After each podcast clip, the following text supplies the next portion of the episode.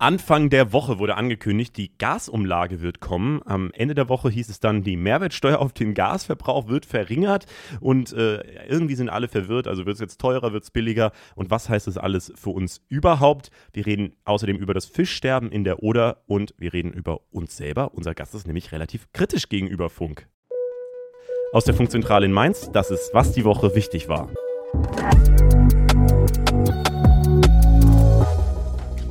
Hi, ich bin Leo Braun und bei mir ist diese Woche Wolfgang M. Schmidt. Herzlich willkommen, Wolfgang. Hallo. Ich habe mir überlegt, wie ich dich am besten vorstelle. Für mich bist du ja so ein bisschen der Intellektuelle im Internet. Also hast immer einen Anzug an, du drückst dich sehr gewählt aus, du machst verschiedene Arten von Inhalt auch, nämlich einmal eine regelmäßige Filmanalyse auf YouTube, hast mehrere Podcasts, zum Beispiel einen zum Thema Wirtschaft namens Wohlstand für alle und du hast ein Buch geschrieben namens Influencer, die Ideologie der Werbekörper. Das ist ein kritisches Buch zur Influencerkultur.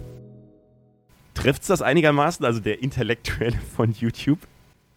Wegen mir, mir ist das recht. Wenn im Hotel das schon mal verlangt wird, dass man äh, den Beruf einträgt, dann schreibe ich YouTuber hin, weil das ein bisschen kontraintuitiv ist für die Leute, die an der Rezeption stehen. Und das finde ich ganz amüsant. Wie reagieren die dann so? Naja, die sagen nichts, aber wundern sich vielleicht dann schon, aber wahrscheinlich googeln sie dann, wer ich bin und sehen dann, okay, er macht auf jeden Fall etwas bei YouTube. Wir reden gleich noch über Funk selbst. Äh, das vielleicht auch noch eingemerkt. Äh, du bist selbst nicht Teil des Funknetzwerks, so. Deswegen, Nein, äh, kannst das du auch muss ich hier betonen. Eine kritische Stimme reinbringen. Ähm, das muss man vielleicht wirklich sagen, weil hier sonst oft Leute ähm, aus dem Funknetzwerk am Start sind. Ähm, über die Kritikpunkte reden wir wie immer am Ende. Vorher gucken wir uns die Themen der Woche an. Was waren für dich so diese Woche wichtig? Für mich war ein Kinobesuch sehr wichtig. Und zwar hasse ich einen Film ganz besonders, das ist Forrest Gump. Und nun oh. gibt es einen indischen Forrest Gump. Es gibt eine indische Version von Forrest Gump, ein aktueller Film, der aber eigentlich die Forrest Gump-Geschichte erzählt, aber in Indien. Und dann am Ende eigentlich darauf hinaus zu sagen, alles ist super äh, und manche haben Glück, manche haben Pech. Wir wissen ja, das Leben ist eine Schachtel Pralinen und am Ende kommt man dann bei Narendra Modi raus. Und das ist schon interessant, denn das war immer meine These. Diese Pseudo-Weisheiten des Films sind wie ein Container, an dem man alles reinwerfen kann und das kann dann auch ein Hindu-Nationalismus sein, wenn man möchte. Oha. Äh, ist der auch von indisch, also von der Regierung produziert worden? Oder, also, weil das klingt ja jetzt schon sehr nach Propaganda, oder? Nein, es ist natürlich eine ganz dezente Propaganda. Es wird jetzt nicht äh, so klar äh, noch äh, eine Rede von Narendra Modi abgespielt, aber man sieht dann den indischen Forrest Gump äh, auch diesen langen Lauf antreten und er läuft dann an einem großen Modi-Plakat vorbei. Mhm. Und es wird alles so daraufhin äh, gedreht, dass doch diese neue, sagen wir, indische nationale Identität das Richtige ist, ohne dass das zu explizit gemacht wird. Aber man sieht, bevor der Film beginnt, dann, wie der Regierung gedankt wird. Und zwar minutenlang gibt es Einblendungen, wo äh, fast alle Regierungsvertreter, habe ich den Eindruck, aufgezählt werden, die mitgeholfen haben, dass dieser Film zustande kommen konnte. Wie heißt denn der Film? Das vielleicht noch kurz. Lal Singh Shada. Ah, okay. Und der läuft ganz normal im deutschen Kino? Der läuft hin und wieder in so Spezialvorstellungen, ist jetzt rausgekommen in den deutschen Kinos, ja. Okay, man sieht schon ähm, eine kritische Haltung zur Popkultur. Das wird vielleicht jetzt mal spannend, auf die Trends der Woche zu gucken, was wir am Anfang immer machen.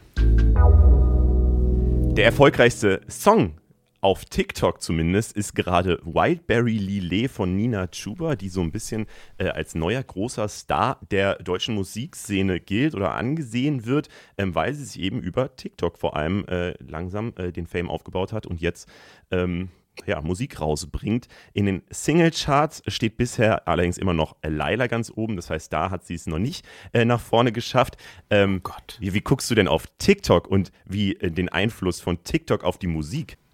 Das ist ganz, ganz wichtig, äh, das äh, zu betrachten, denn es ist ja so, dass äh, die Backlist immer wichtiger wird jetzt. Das heißt, auf TikTok erleben wir ja immer wieder diese Challenges, diese viral gehenden Hits und die beziehen sich dann zum Beispiel auf so einen alten Song wie Rasputin. Und die TikTok-Musikredaktion arbeitet ja auch sehr eng mit den Plattenfirmen zusammen. Und ich glaube, das ist ein Riesengeschäft jetzt nochmal, mit alten Lizenzen reich zu werden. Oder es ist dann auch die Möglichkeit, über TikTok TikTok äh, viral zu gehen und dadurch dann als Newcomer nach vorne zu starten. Also man muss, glaube ich, TikTok auch immer mehr als eine Musikplattform begreifen und nicht nur als die lustige Videoplattform. Das glaube ich auch. Und ich glaube auch, dass die Musik sich immer mehr äh, anpasst, gerade an die Bedürfnisse von eben der Plattform TikTok. Also, dass es zum Beispiel einen Tanz gibt, den man dazu machen kann oder irgendeine Art von Bewegung oder Challenge oder so, dass, dass, äh, dass es schnell startet, der Song und so weiter. Also, diese ganzen Sachen, ähm, die werden ja gerade schon beobachtet. Das finde ich auch ganz interessant. Wir schauen auf die wichtigsten Suchanfragen, weil ich finde, die zeigen immer ganz gut, äh, was die Leute gerade so in der Woche bewegt hat. Ähm, über 200.000 Suchanfragen hatten in den letzten sieben Tagen die Wörter Salmon Rushdie, also der Autor, der ähm, per Messerattacke auf einer offenen Bühne in New York ähm, niedergestochen wurde. Ihm geht es jetzt ein bisschen besser. Ronaldo wurde viel gesucht. Ähm, da gab es ja Gerüchte über seinen Wechsel oder dass, dass sein Manager ihn irgendwie allen, allen möglichen Fußballvereinen ähm, angedient hat. Zum Beispiel auch Dortmund. Irgendwie will ihn aber niemand mehr haben. Ähm, Gasumlage ähm, wird viel gesucht. Da sprechen wir gleich noch ausführlich drüber. Ähm, Luis Klamrott wurde gesucht. Also das ist ein Moderator, der jetzt die Moderation von Hart aber fair übernehmen wird ab kommendem Jahr von Frank Platzberg. Und Voice of Germany wurde sehr viel gesucht, weil da die zwölfte Staffel mittlerweile schon startet. Ich weiß nicht genau, wie viele von den Gewinnern man noch kennen könnte. Ich kenne, glaube ich, überhaupt keinen. Ähm, was hast du als letztes gegoogelt? Ich habe einiges zur Übergewinnsteuer gegoogelt, weil ich mich jetzt äh, diese Woche nochmal stärker damit beschäftigt habe. Und ich habe mich äh, ein bisschen mit äh, dem Determinismus beschäftigt aus philosophischer äh, Betrachtungsweise und habe da sicherlich das eine oder andere gegoogelt. Ja, aber das ist, äh, glaube ich, nicht etwas, was es unbedingt in die Trends schafft. Übergewinnsteuer hätte es schaffen können, aber dann war offenbar äh, Ronaldo wichtiger. Aber ich habe von Fußball überhaupt keine Ahnung. Spätestens, wenn in den Top-Suchanfragen der Woche äh, Determinismus als Wort drin ist, dann laden wir dich äh, auf jeden Fall nochmal ein. Das erfolgreichste Facebook-Video, dachte ich, wir gucken uns auch mal an. Ähm, einfach nur, weil es äh, thematisch ganz interessant ist. Und zwar geht es um die Leichtathletik-EM, die ja gerade in München läuft. Ähm, und zwar äh, geht es in dem Video um einen, oder man sieht einen Läufer beim Hürdenlauf, der stürzt, was äh, übrigens für mich auch der Grund ist, warum ich niemals Hürdenlauf machen würde, weil ich immer Angst habe, über diese Dinger zu fallen und da ist es tatsächlich passiert in der Europameisterschaft. Ähm, aber was eben dieses Video besonders macht und warum es sehr herzerwärmend für die Facebook-Leute ist, ist, dass ein anderer Läufer ähm, aus Andorra nämlich, der bleibt dann stehen und hilft ihnen und kümmert sich so ein bisschen um ihn und hat dann danach gesagt, ja, ich hatte eh keine gute Form beim Laufen, äh, dann kann ich auch äh, helfen. So, was irgendwie eine ganz schöne Geste ist tatsächlich. Ja, ich finde das, äh, ja, es ist ganz nett, aber es ist äh, so erstaunlich, äh, dass bei Facebook, wo ja doch eigentlich anderer Content besser funktioniert, ähm, dass dann jetzt mal was Herzerwerbendes da ist. Aber natürlich, man möchte sich auch ein paar Forrest Gump-Momente mal abholen. Es ist immer entweder sehr rührig oder sehr aggressiv. Ja. Äh, bei uns äh, auf dem Funk-Instagram-Kanal gucken wir auch mal drauf, was war der erfolgreichste Post. Das ist diesmal ein Post über unzerstörbare Zimmerpflanzen. Äh, das sind nämlich Bogenhanf, Grünlilie und Glücksfeder, also wo man sich schon richtig viel Mühe geben muss, um sie zu zerstören. Das möchte ich hier auch nochmal kurz einstreuen. Wir haben hier gar keine Pflanzen, deswegen äh, ich kann eh gar nicht mitreden. Ich auch nicht. Und der Aufreger der Woche äh, ist mal wieder so eine typische Geschichte von Twitter. Ähm, da haben sich nämlich Leute aufgeregt, weil Ikea angeblich keine Pommes mehr verkaufen wolle. Dafür wurde ein Foto von einem Schild gepostet, das relativ offiziell aussieht und wo eben draufsteht, wir verzichten bewusst auf Pommes, weil das ja viermal so viel CO2 verursacht wie Salzkartoffeln. Ähm, ja, das steht eben auf diesem Schild. Ikea hat dann direkt gesagt, Pommes bleiben im Sortiment und es gibt auch gar keine anderen Pläne. Aber es wäre eben auch kein fester Bestandteil des Angebots. Deswegen kann es eben auch sein, dass in manchen Läden keine Pommes verkauft werden. Ob jetzt dieses Schild echt ist oder nicht, weiß man am Ende gar nicht. Aber auf Twitter hat es trotzdem für viele Aufregung gesorgt, äh, weil sich Leute bevormundet fühlen und sagen, ein Möbelhaus soll mir nicht äh, sagen, was ich essen darf und was ich nicht essen darf. was lernen wir aus dieser Geschichte? Man lernt daraus, dass aus allem ein Kulturkampf gemacht werden kann. Und ja. natürlich hat auch ein Unternehmen das Recht zu sagen, wir haben keine Lust mehr, das anzubieten aus irgendwelchen Gründen. Und das erlebt man ja überall, nur das wird es, wird es dann häufig nicht transparent gemacht. Aber wir erleben wirklich, dass äh, man versucht, das alltägliche Leben derart mit Kulturkämpfen aufzuladen, dass es dann zum politischen Zeichen wird, ob man sich noch Pommes bestellt oder nicht. Und wenn man sich so äh, Amerika anguckt, wie da die Kultur gerade ist und dieser Kulturkampf, dann sieht man, dass das auch noch deutlich weitergehen kann, als einfach nur, ob man Pommes essen darf oder nicht, sondern da ist ja wirklich, glaube ich, mittlerweile alles eingeteilt zwischen Republikaner und Demokraten, äh, welche Schuhe man trägt und was weiß ich, wie man aussieht, was, wie man redet und alles. Ähm, ich hoffe, dass äh, diese Polarisation nicht so stark wird bei uns, aber bei Pommes sind wir auf jeden Fall schon.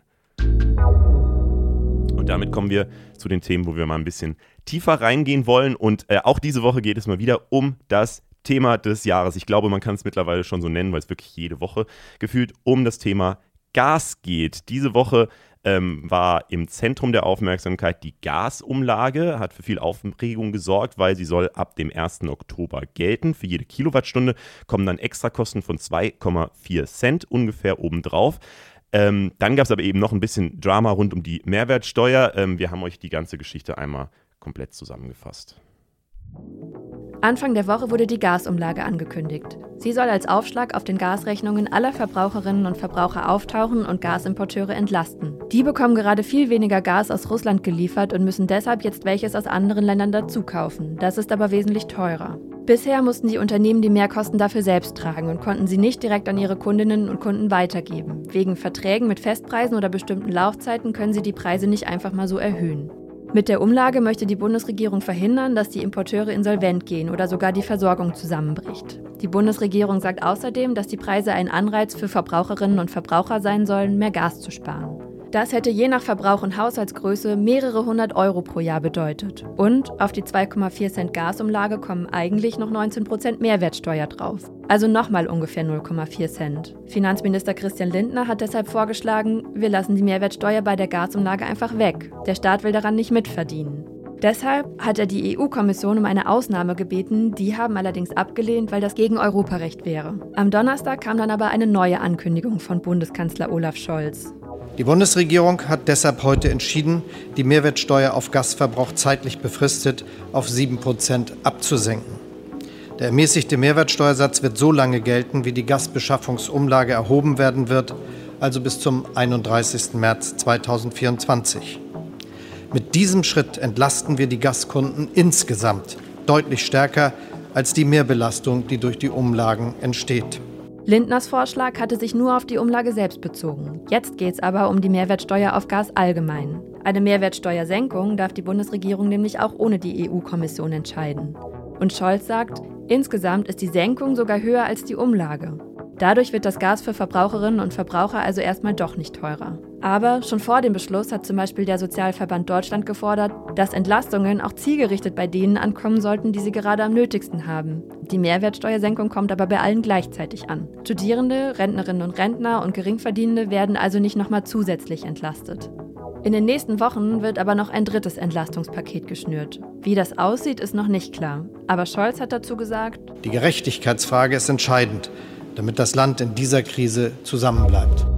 Dann hat er natürlich noch sein berühmtes You'll Never Walk Alone äh, gesagt, was er mittlerweile ja äh, bei jeder Gelegenheit nochmal äh, raushaut. Ähm, und ich glaube, ich fasse es mal so ganz einfach zusammen als Ergebnis der Woche. Einerseits wird das Gas teurer, eben durch diese Gasumlage. Andererseits wird es aber auch wieder billiger durch die Mehrwertsteuersenkung.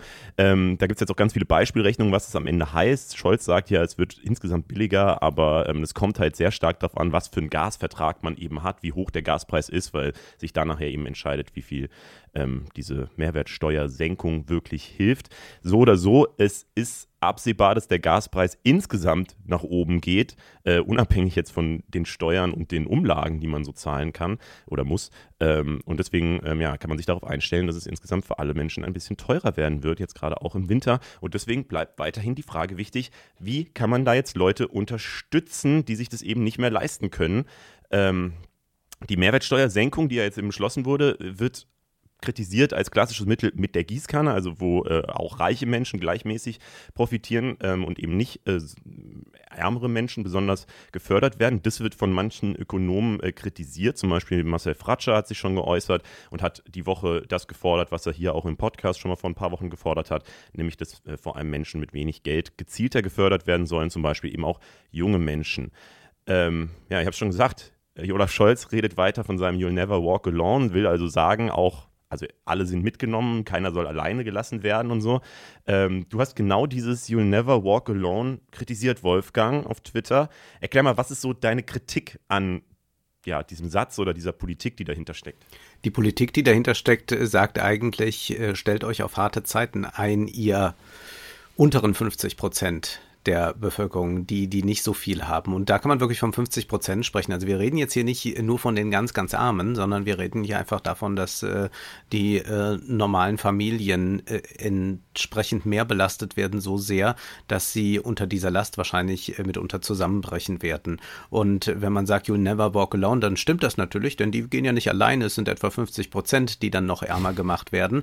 Aber es ist äh, definitiv nicht so, dass wir hier eine Politik des Zusammenhalts oder so etwas verspüren, denn die Gaspreise steigen, die Energiepreise generell, wir haben eine Inflation und es gibt nicht einen entsprechenden Ausgleich. Ich halte diese Mehrwertsteuersenkung jetzt für einen richtigen Schritt, würde das aber viel stärker ausweiten wollen, zum Beispiel auch auf äh, Energie generell, äh, denn es kann ja jetzt nicht sein, dass man nur äh, das Gas da etwas günstiger macht. Und man müsste auch darüber nachdenken, ob man nicht die Mehrwertsteuer für die lebensnotwendigen Dinge, also zum Beispiel Lebensmittel, auf Null senkt. Das ist eine Debatte, die überhaupt nicht groß angestoßen wird, die aber eigentlich entscheidend wäre und die würde tatsächlich allen helfen, aber denen, die wenig haben, besonders helfen. Denn ich äh, kann dieser Argumentation vieler Ökonomen dann nicht zustimmen, die jetzt sagen, ja, das ist wieder so mit der Gießkanne. Denn mhm. man muss auch feststellen, äh, reiche Leute werden zwar auch dann ein bisschen Geld sparen, aber für die ist das ohnehin egal. Äh, wer 100.000 Euro äh, im Jahr hat zur Verfügung, äh, ob der jetzt da 200 Euro mehr oder weniger hat, das wird nicht auffallen. Aber wichtig ist, dass die Leute, die wenig haben, äh, solche Entlastungen besonders spüren, weil sie einen Großteil ihres Geldes, das sie verdienen oder das sie vom Staat bekommen, für Energie und für Lebensmittel ausgeben müssen tatsächlich gibt es ja verschiedene Vorschläge, was jetzt alles gemacht werden soll. Du sagst schon, okay, die ähm, Mehrwertsteuer auf Lebensmittel soll wegfallen. Äh, das ist ja eine Forderung, die es auf jeden Fall auch in der Politik gerade gibt. Was, was schon beschlossen ist, ist, dass es ja Einmalzahlungen geben soll. Jetzt einmal im September für alle äh, Arbeitnehmer. Ähm, aber eben nicht für Studierende und auch nicht für Rentner und Rentnerinnen, ähm, was ja deswegen nochmal kritisiert wird. Ähm, andere Maßnahmen, die es ja jetzt eben bis September gibt noch, äh, ist das 9-Euro-Ticket, die ähm, Sprit, mhm. ähm, Spritreduzierung. Ähm, wie stehst du zu solchen Maßnahmen? Also was ist denn davon das Bessere, frage ich mich immer. Du sagst, äh, Sachen billiger machen. Die andere Alternative ist ja wirklich einfach Geld geben. Man muss einigen auch direkt Geld geben. Also da reichen diese Senkungen, die ich vorschlage, nicht aus. Und das müsste man am besten über Schecks machen, wie das in den USA geht. Das ist hier ein bisschen äh, schwieriger, aber das ist auf jeden Fall machbar. Man kann also Leute direkt unterstützen, wenn man es möchte und kann äh, 100, 200, 300 Euro zur Verfügung stellen im Monat. Und das müsste selbstverständlich auch an Studenten gehen. Denn was wir jetzt wieder erleben, ist ja eigentlich, dass äh, junge Leute aus der ganzen Sache ausgeklammert werden. Und das ist ja äh, inzwischen inzwischen gang und gäbe geworden. Also wir haben äh, mit äh, den Gesundheitsministern Spahn und jetzt Lauterbach äh, Minister, die sich überhaupt nicht um die jungen Leute scheren, äh, denen äh, immer noch einreden, sie müssen sich einschränken und sonst was tun, äh, bekommen nie irgendwie so etwas wie einen Corona-Bonus. Das alles hat es nicht gegeben. Und jetzt versucht man auch noch den jungen Leuten was aufzubürden, indem man sagt, ja, wir haben halt eine Inflation und die Preise für die Energie, die steigen weiter weiter und weiter und von der Mehrwertsteuersenkung können die sich jetzt auch nicht so viel kaufen. Und wir haben dann zugleich ja auch die Entwicklung, dass die äh, Mieten, und das sind ja alles junge Mietverträge, die da abgeschlossen werden, zum Beispiel bei Studenten, aber auch bei Azubis, dass diese gekoppelt sind an die Inflationsentwicklung. Das heißt, die müssen auch jetzt bald äh, sehr viel mehr Miete zahlen im Sinne von äh, höheren Nebenkosten und all das. Und wir können da also eine Zuspitzung erleben und wir haben keine Politik, die sich darum kümmert. Wir haben zwar, glaube ich, insgesamt knapp 50 Jusos äh, jetzt im Bundestag sitzen und wir haben bei den Grünen irgendwelche Hupfdohlen, die auf äh, TikTok ihr Unwesen treiben, aber wir haben äh, von diesen jungen Leuten überhaupt niemanden, der jetzt wirklich massiv einfordert, dass junge Leute unterstützt werden. Das sieht man auch. Es gibt ja keine Proteste dagegen, dass das 9-Euro-Ticket eingestellt wird. Eigentlich wäre das jetzt nochmal der große Auftritt auch von Fridays for Future gewesen, äh, mit diesem ganz konkreten Anliegen. Wir wollen nur das 9-Euro-Ticket behalten. Wir klammern mal alles andere aus. Das wollen wir behalten, denn das hat jungen Leuten ja enorm geholfen. Das hat die Lebensqualität verbessert. Das findet aber alles nicht statt. Äh, die junge Leute im Bundestag sind in meinen Augen äh, was soll ich sagen, sie sind Schafe und Karrieristen und beides zugleich. Und äh, von den Aktivisten kommt auch nicht mehr viel. Ja, sie setzen sich zumindest aktuell nicht besonders viel für junge Interessen ein, habe ich zumindest auch das Gefühl. Sie schlafen, sie schlafen, sie wollen ihre Karrieren machen, sie sind mit 23 schon genauso äh, wie ein alter Olaf Scholz. Das ist, das ist äh, entsetzlich zu sehen peinlich, diese, diese jungen Leute im Bundestag. Wirklich, die sollten, den sollte man so zu äh, Social Media entziehen und die sollten stattdessen mal Politik machen. Das ist auf jeden Fall äh, ne, äh, ein hartes Urteil, würde ich mal sagen. Also ich meine jetzt, ich meine hier äh, von, von Grüne und der SPD. Von den anderen erwarte ich ja gar nichts. Also von den zu Spack sitzenden Sackos aus der CDU äh, will ich ja gar nicht sprechen oder, oder von der FDP, äh, die irgendwie ihren, ihren äh, so, so Minimis von Christian Lindner sind. Aber dass dann auch von SPD und äh, grünen jungen Politikern nichts kommt, ist entsetzlich. Ja, es ist ja, es ist ja, glaube ich, der aktuell jüngste Bundestag, den es jemals gab, oder zumindest so viele junge Leute unter 30, wie es noch nie im Bundestag gab oder so. Ähm, aber also deswegen gab es ja, glaube ich, Anfang äh, der Legislaturperiode dieses Gefühl, yo, es könnten jetzt wirklich junge Leute repräsentiert werden. Aber ich habe auch so das Gefühl, dieses Gefühl gibt es auf jeden Fall nicht mehr so. Und gerade wenn ich mir, also ich, ich, beschäftige mich ja viel damit, so wie ist so die Stimmung äh, bei jungen Leuten gerade. Also dadurch, dass wir bei Social Media natürlich diese Leute versuchen zu erreichen. Und mein Gefühl ist auch so ein bisschen, dass genau diese Botschaft natürlich auch ankommt. Dieses Achtung vor dem Winter, es wird alles teurer, ihr müsst euch einschränken und Verzicht wird immer mehr so ein Wort, ähm, ja, das viele wahrscheinlich vorher gar nicht so kannten, auch vor Und Corona. am besten nochmal ein Lockdown, aber ja für die jungen Leute, damit die ja nicht so viel Spaß haben. Genau, und das ist dann immer noch so das Zweite, das man auch aus den letzten zwei Jahren eben gelernt hat. Corona ist ja auch immer noch da, kann auch immer wieder kommen so. Ähm, und ich nehme gerade tatsächlich so einen Fatalismus irgendwie wahr bei jungen Leuten, so dieses Gefühl, also jetzt genießt man halt den Sommer nochmal so richtig und äh, äh, weiß ich nicht, äh, ich habe das Gefühl, es werden mehr Drogen konsumiert, es wird mehr äh, auf Festivals gegangen, aber das kann ich nicht zahlenmäßig belegen.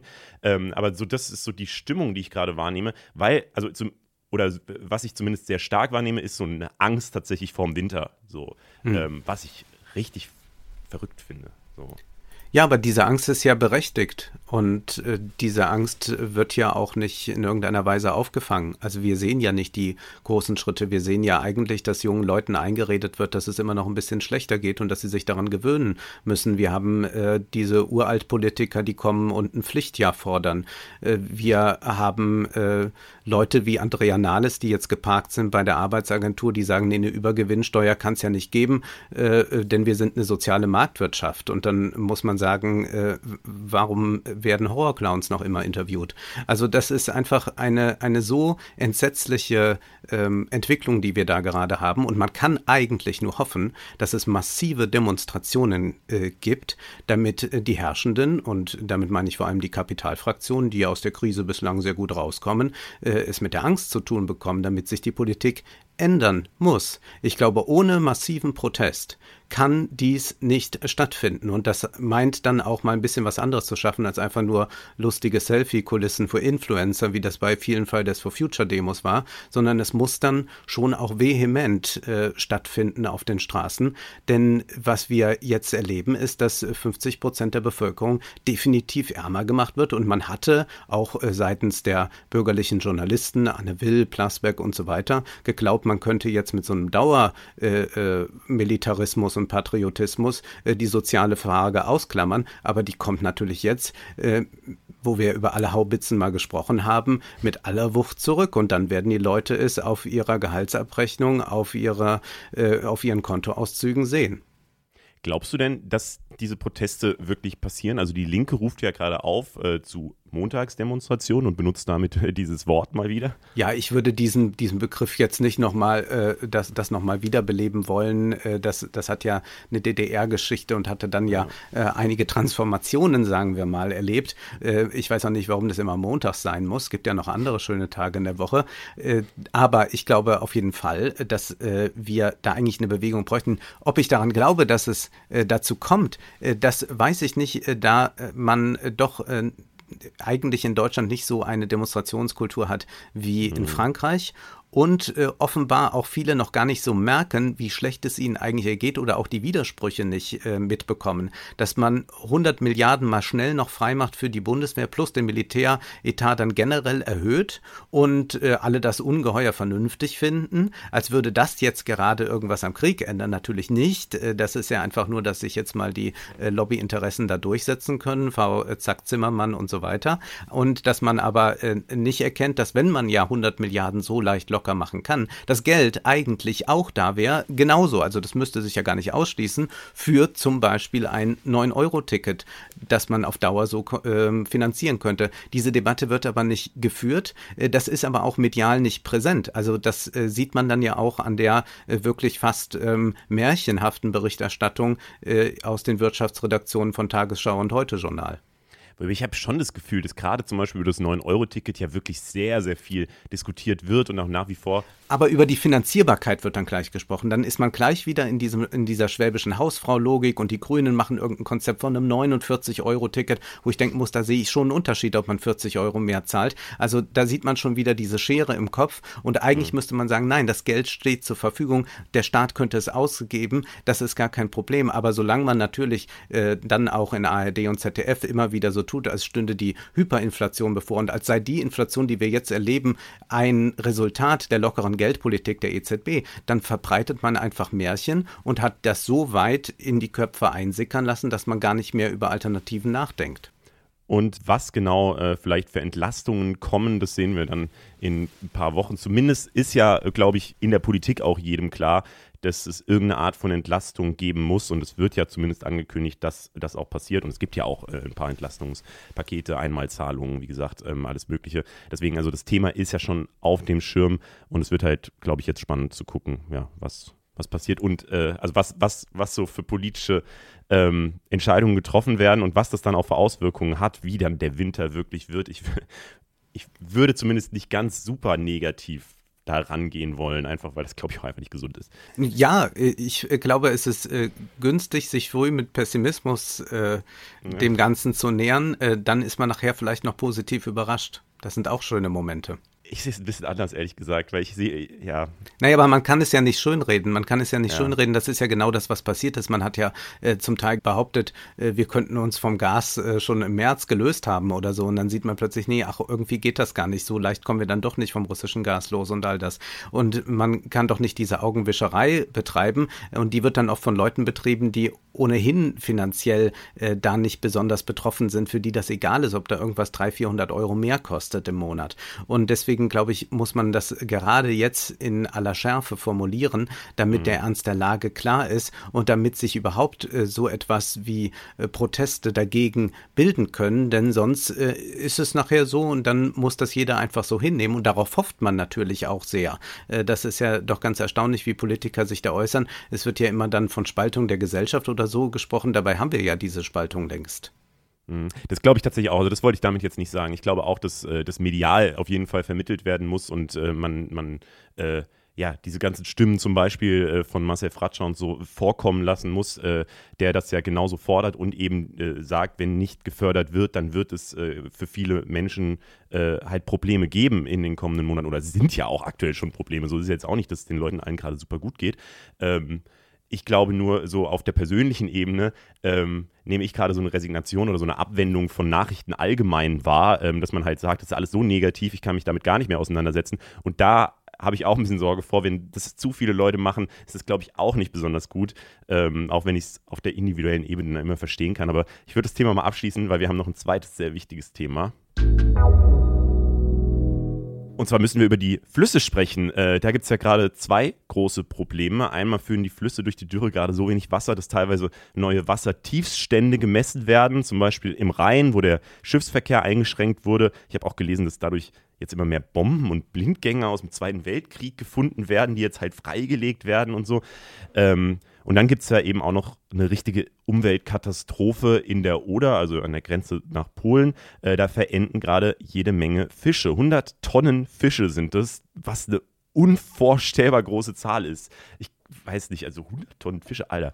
Ähm, und die große Frage dahinter ist, äh, Einerseits, warum sterben die Fische überhaupt? Geklärt ist es nämlich immer noch nicht. Anscheinend gibt es eine giftige Alge, die sich gerade massiv in der Oder verbreitet und deren tödliches Gift eben tödlich für Fische ist. Ähm, und die vermehrt sich gerade vermutlich, weil das Wasser besonders salzhaltig ist. Und warum das so ist, das wird noch ermittelt. Ziemlich sicher ist aber, dass der Mensch da irgendwie dran schuld ist. Also zum Beispiel, dass Firmen ihr Abwasser in den Fluss leiten und so weiter. Aber wie gesagt, das wird alles noch geprüft. Die ganze Geschichte macht mich schon fassungslos. Aber dann ist, finde ich, auch nochmal besonders krass, wie schlecht das Ganze offenbar gerade aufgeklärt wird. Die giftigen Stoffe wurden äh, in Polen nämlich schon Ende Juli gefunden. Bis dann die Info aber nach Deutschland kam, hat es drei Wochen gedauert. Ähm, was natürlich schwierig ist, weil äh, je mehr Leute da an der Aufklärung arbeiten, desto besser wäre es ja. Mhm. Deswegen haben wir auch diese deutsch-polnische Zusammenarbeit äh, mal zusammengefasst. Ende Juli gibt es in Polen erste Hinweise auf ein Fischsterben in der Oder. Wasserproben werden entnommen und tote Fische geborgen. Anfang August stellt das polnische Umweltschutzamt in Breslau eine toxische Substanz in den Proben fest. Welche ist nicht bekannt. Eine Woche später fällt das Fischsterben zum ersten Mal auch in Deutschland auf. Aber erst am 11. August werden die deutschen Behörden offiziell von der polnischen Seite darüber verständigt. Polens Ministerpräsident Mateusz Morawiecki wusste aber schon vorher, spätestens seit dem 10. August, Bescheid. Das Bundesumweltministerium kritisiert, dass die Meldekette, die in solchen Fällen eigentlich greifen sollte, nicht funktioniert habe. Und, weil die deutschen Behörden erst so spät informiert wurden, sei es jetzt noch schwieriger, die Ursache für die Umweltkatastrophe zu finden. Die polnische Regierung versuche, ihre Verantwortung in dem Fall zu relativieren, sagt der Deutschlandradio-Korrespondent für Polen Peter Sawicki. Man hat bei der Regierung so ein bisschen den Eindruck, dass sie auch nach, der, nach Gelegenheiten sucht, um die eigene Verantwortung so ein bisschen zu relativieren.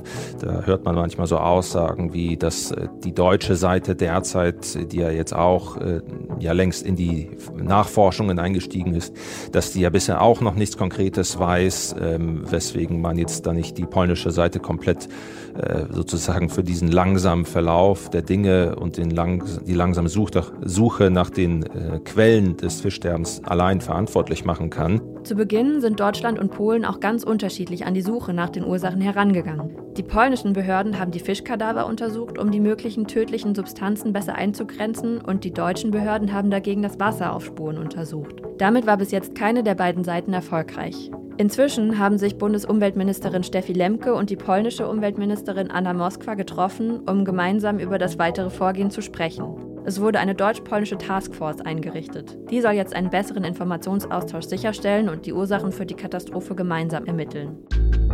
Ja, das Ganze ist der politische Hickhack. So äh, kurz zusammengefasst kann man sagen, es gibt noch kein Ergebnis und man weiß es einfach immer noch nicht, warum da lauter äh, tödliche, also warum da lauter tote Fische in der Oder äh, schwimmen. Wolfgang, hast du das Thema in den letzten Tagen verfolgt? Ein wenig und ich bin überrascht, warum man dann auch nicht äh, seitens Deutschland ein bisschen vehementer vorgeht zum Beispiel mal den polnischen Botschafter einbestellt oder so, mal ein paar Zeichen setzt, um auch die Dringlichkeit der Lage zu unterstreichen. Und was hier aber auch wieder sehr schön sichtbar ist, wir haben da jetzt so eine Taskforce und dann wird jetzt lange da ermittelt und hin und her. Das ist für ganz viele Unternehmen europaweit gesehen, die schmutzige Dinge machen, ein gutes Signal. Dann denken die, ja, und wenn da mal was schief geht, wenn da mal irgendwas in den Fluss gelangt, bis die sich mal auf den Weg gemacht haben, sind wir schon wieder wo ganz anders. Und das ist so problematisch. Und wir sehen hier aber auch, wie wenig Europa als Einheit sich versteht. Dass man mhm. nicht sagt, unsere Flüsse haben jetzt gerade diese Katastrophe, sondern man guckt jetzt, ach, das ist noch auf der polnischen Seite, das ist noch auf der deutschen Seite und keiner will es gewesen sein, statt sich wirklich als ein Europa zu verstehen. Also diese enorme Zersplitterung von Europa können wir an so einem winzigen Detail beobachten. Ja, dass bei sowas schon die Bürokratie so krass greift, wo man wirklich denken würde, jo, man muss doch jetzt einfach, also einfach, aber man muss jetzt halt gucken, was in diesem Fluss passiert ist. Äh, und das, ja, diese Aufteilung verstehe ich tatsächlich auch nicht.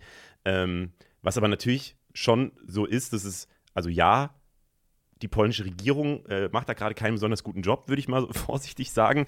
Ähm, aber das äh, wird ja in Polen auch sehr, sehr groß diskutiert und anscheinend äh, verliert sie auch gerade massiv an Rückhalt. Also jetzt nicht so, dass, äh, dass die, ja, die Firmen sich da komplett zurücklehnen können, glaube ich, weil man ja schon sieht, ähm, dass das so beim nächsten Mal hoffentlich nicht wieder passieren würde, wenn es ein nächstes Mal gibt. Naja, man muss sehen, wer am Ende verantwortlich ist und wie die Strafen dann für diejenigen ausfallen oder ob ja. das nur der erhobene Zeigefinger ist. Das macht ihr aber mal bitte wieder nicht nochmal. Und das ist ja so ein äh, Twitter-Modus, in dem jetzt auch die deutschen Politiker immer sind, äh, von Saskia Esken bis äh, Scholz und so weiter, die immer jetzt so die Unternehmen auch mal auffordern, jetzt aber auch mal nicht so gierig zu sein oder dies und das mal so zu machen, wo man einfach sagen muss, nee, ihr macht ja Politik. Also ihr müsst einfach den Rahmen setzen, in dem ein Unternehmen etwas machen darf oder nicht machen darf. Und äh, solche Appelle, die kann man an den besten Freund richten, dass er auch bitte heute Abend einmal pünktlich wird kommen. Aber alles andere ist äh, Geschwätz. Mhm, also diese Unpolitischheit der Politik, die einfach nur äh, Bitten an Wirtschaft gibt, äh, ja, das äh, fällt mir da auch auf. Ähm, wir haben uns aber auch nochmal einfach um die Umweltverschmutzung selber äh, ein bisschen gekümmert, äh, beziehungsweise wollten da äh, mal wissen, wie groß das Ausmaß dieser Katastrophe eigentlich wirklich ist und haben deswegen mit äh, Professor Dr. Markus Weitere vom Helmholtz-Zentrum für Umweltforschung gesprochen. Was wir aktuell an der Oder sehen, ist wirklich eine Umweltkatastrophe von sehr großem Ausmaß und ich stimme da voll unserer Umweltministerin Lemke zu, die von einer wirklich schlimmen Umweltkatastrophe spricht. Wir sehen viele Tonnen an toten Fischen. Wir sehen auch andere tote Tiere, wie zum Beispiel Muscheln, die in dem Ökosystem eine wichtige Reinigungsfunktion zum Beispiel erfüllen. Es kommt immer wieder in kleinem Umfang zu Fischsterben in Gewässern. Das kann an Chemieunfällen liegen, das kann auch an Zehrungsprozessen liegen, äh, wenn organische Belastung zum Beispiel mit hohen Temperaturen zusammenkommt. Und es kann auch an dem verstärkten Algenwachstum der sogenannten Eutrophierung liegen. Wenn die sehr stark ist, kann sich die Wasserchemie entsprechend ändern und es kann zu Fischsterben kommen. Das alles findet meist aber in kleinem Umfang statt, in relativ kleinen Gewässern oder begrenzten Abschnitten von großen Gewässern. Und wir können zumindest für die jüngste Zeit und für Deutschland sagen, dass das, was wir in der Oder gerade sehen, also dass weite Abschnitte eines gesamten großen Flusssystems betroffen sind, dass das wirklich ein ungewöhnlich großes Ausmaß ist. Und äh, das andere Problem, eben diese Dürre, habe ich ja vorhin auch schon mal angesprochen. Ähm, Gerade trocknen eben relativ viele Gewässer in Deutschland aus, weil es zu heiß und zu trocken ist. Und ich habe mich dann eben auch gefragt, ob es vielleicht einen Zusammenhang gibt zwischen diesem Niedrigwasser und äh, dieser jetzt so starken Verschmutzung. Und auch das habe ich eben bei Professor Dr. Weiterer nochmal nachgefragt. Niedrigwasser und die damit verbundenen Randbedingungen können prinzipiell Fischsterben fördern. Unsere großen Fließgewässer stehen tatsächlich schon unter Stress durch sehr unterschiedliche Niedrigwässer, die in den letzten Jahren in der ganzen Folge kamen. 2018, 19 gab es schon starke Dürren, teilweise 2020 und das setzt sich jetzt 2022 fort. Das stresst die Gewässer, insbesondere auch die angebundenen Feuchtgebiete, die Auen, die als wichtige Rückzugsräume und Kinderstuben der Fische dienen. Zusammen mit den hohen Temperaturen und dem langsam fließenden Wasser steigt zudem die Eutrophierungsgefahr. Auch das kann Bedingungen für Fischsterben schaffen. Und es ist schlicht und ergreifend deutlich weniger Wasser im System, Schadstoffe, auch Salze, die gegebenenfalls in Verbindung zu dem Fischsterben an der Oder stehen, kommen schlicht und ergreifend in höheren Konzentrationen vor, weil sie nicht so stark verdünnt werden. Daher können wir also sagen, Niedrigwasser kann Rahmenbedingungen schaffen, die Fischsterben begünstigen. Wir müssen aber auch sagen, wir wissen nicht ganz genau, was an der Oder passiert ist. Und daher können wir auch aktuell noch nicht ganz sicher sagen, wie hoch tatsächlich der Anteil des Niedrigwassers an der Katastrophe war. Ja, was wir auf jeden Fall, glaube ich, aber mitnehmen können, ist, ja, dass der Klimawandel immer wieder für viele Sachen sorgt, so, die wir wahrscheinlich alle nicht mitgerechnet hätten vor, vor einigen Jahren, so, was da alles passiert und in welcher Regelmäßigkeit das jetzt schon alles passiert. Oder, also so nehme ich das gerade wahr. Wie siehst du das? Ja, immer direkt vor der Haustür, so dass ja Leute, die vielleicht noch den Wunsch hatten zu bauen, sich plötzlich fragen, ist es überhaupt sinnvoll, das hier zu bauen? Habe ich dann entweder ein Hochwasser oder einen Waldbrand oder was habe ich dann da eigentlich gerade vor Ort? Äh, wie sicher ist das eigentlich noch? Also das Thema Sicherheit spielt da wirklich die große Rolle, gar nicht im geopolitischen Sinne, sondern da, wo es vor der Haustür stattfindet, mit äh, dem, was der Klimawandel anrichtet. Und wir können ja auch dann wieder diese wirtschaftliche Komponente da sehen. Das Niedrigwasser führt dazu, dass äh, die Frachtschifffahrt eingestellt wird oder nur noch ganz begrenzt fahren kann. Das führt dazu, dass auch da wieder die Lieferketten reißen. Äh, dann gab es irgendjemand von der FDP, ich äh, habe den Namen verdrängt, äh, der forderte, man könnte doch jetzt einfach ausweichen dann auf die Gleise. Äh, die Bahn kann es übernehmen und die hat aber dann gleich signalisiert, nee, bei uns sind die Waggons ja auch schon längst voll, denn man hat sich natürlich auch da nie richtig gekümmert, dass man äh, die Bahn dazu ausbaut, dass da vor allem Fracht drauf passieren kann. Äh, wir fahren Auto und sehen überall diese Lkw-Schlangen äh, und zum Teil sind es dann äh, noch irgendwelche Tochterunternehmen von der Bahn, die da äh, auf den, unterwegs sind. Das heißt, man sieht auch da wieder alle Versäumnisse auf einmal. Äh, es gibt ein Ereignis und es zeigt auch, wie brüchig das ganze System ist und schon gibt es solche Ketten und äh, wo immer man glaubt, man könnte es mit diesem und jenem Schritt lösen, löst man wieder ein neues Problem aus. Und das ist etwas, was, glaube ich, jetzt zum Dauerzustand werden wird. Also wir können uns jetzt die nächsten 10, 20 Jahre darauf vorbereiten vorbereiten,